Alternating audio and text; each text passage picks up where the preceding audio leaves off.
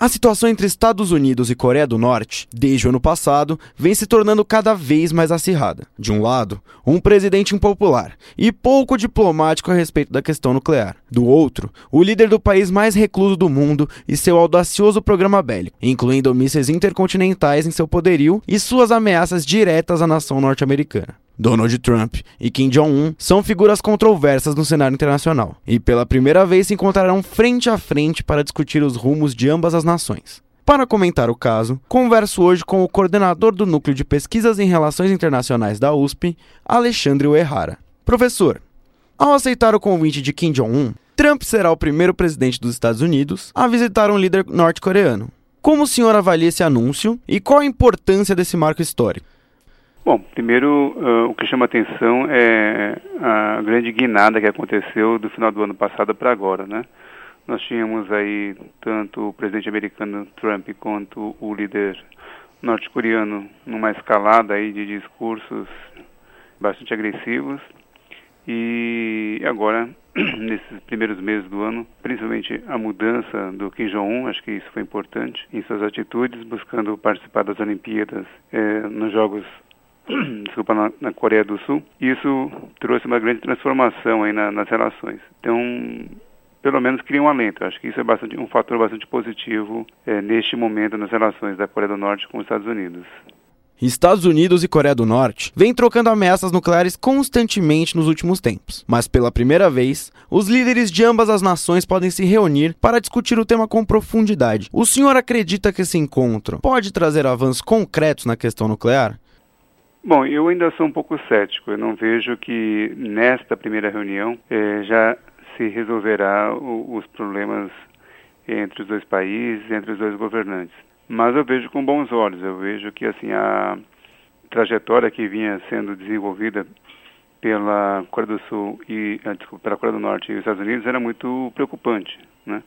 E aí eh, ah, parecia que a, a escalada seria realmente num num conflito ou numa ação militar de um ou de outro lado. É, e neste momento, a abertura desse canal de comunicação, de diálogo, cria pelo menos um alento, cria aí uma expectativa de que alguma negociação seja possível, mas é lógico, isso vai aí demandar tempo. Eu creio que existe uma desconfiança muito grande é, de ambas as partes, tanto dos Estados Unidos quanto da Coreia do Norte, né, pelos dois líderes, pelo respectivamente pelo presidente Trump e pelo líder norte-coreano Kim Jong-un, que não vai ser na primeira reunião que eles vão conseguir eliminar. Então essa desconfiança vai exigir que haja tempo aí para que eles possam negociar acordos e uma vez esses acordos sendo cumpridos, aí sim a gente pode pensar que novas negociações virão e podem levar aí a uma melhoria das relações no médio e longo prazo. Mas neste primeiro momento temos que observar e ver o que realmente vai sair dessa, desse encontro. Para o senhor, as negociações vão caminhar em qual sentido?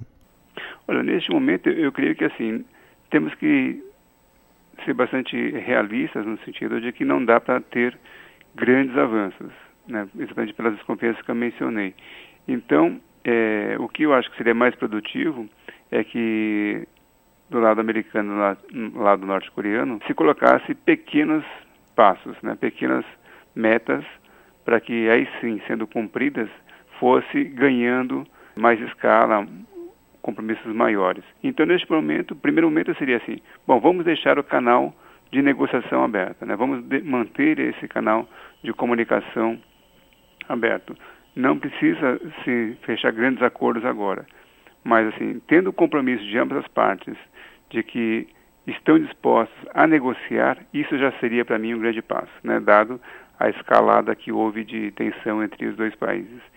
Então, neste momento, não, não tenho grandes expectativas de grandes acordos, mas assim, só o fato de se comprometerem a negociar, né, eu acho que isso já seria bastante positivo. O senhor considera que essa postura de Trump e Kim Jong-un pode ser um avanço na diplomacia, não só entre os dois países, mas no modo como ambos os líderes lidam com conflitos internacionais? É, Bom, eu avalio que o, o Kim Jong já demonstrou que, pelo menos sinalizou, né, que ele tem uma política externa agora, uma, uma maneira de desenvolver sua diplomacia diferente do que era até o ano passado. Pelo menos ele está sinalizando dessa forma. Se isso vai ser sustentável e se realmente isso vai se concretizar, é, temos que esperar os próximos passos é, e ver é, se haverá cumprimento ou não daquilo que for negociado. Mas é, é, já é um sinal de mudança. Né? O que vinha acontecendo, na, ainda que seja no âmbito da retórica, mas os discursos eram muito agressivos e isso era bastante preocupante.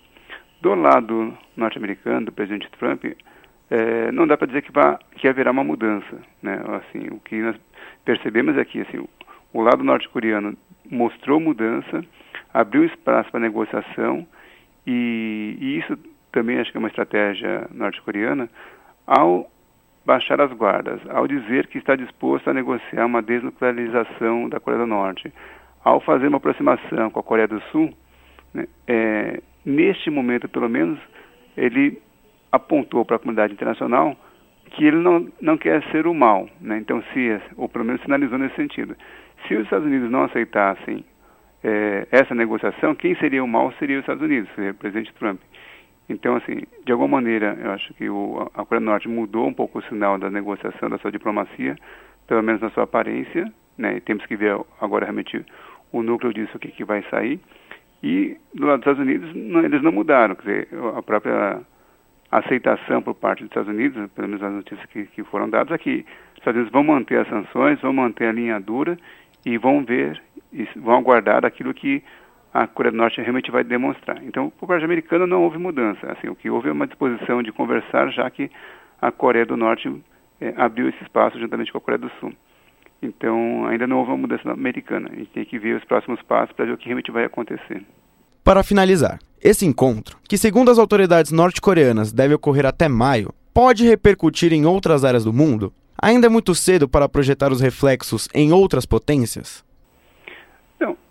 Assim, a, o distensionamento vindo a ocorrer, eu creio que é bom para todo mundo.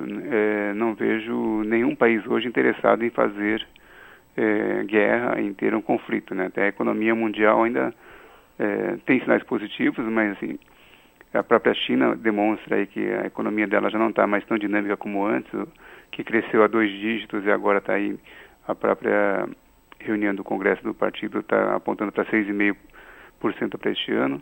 A Rússia também ainda encontra situação econômica difícil, então não vejo que ninguém seja disposto a fazer a guerra e nem assistir uma guerra que poderia acontecer entre os Estados Unidos e a Coreia do Norte.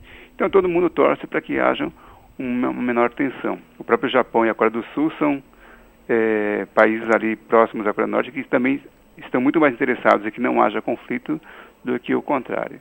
Então, uma vez que haja realmente avanços nas negociações entre os Estados Unidos e a Coreia do Sul, eu creio, eh, desculpa, a Coreia do Norte, eu creio que os outros países também vão estar se alinhando na tentativa de pacificar e estabilizar a região.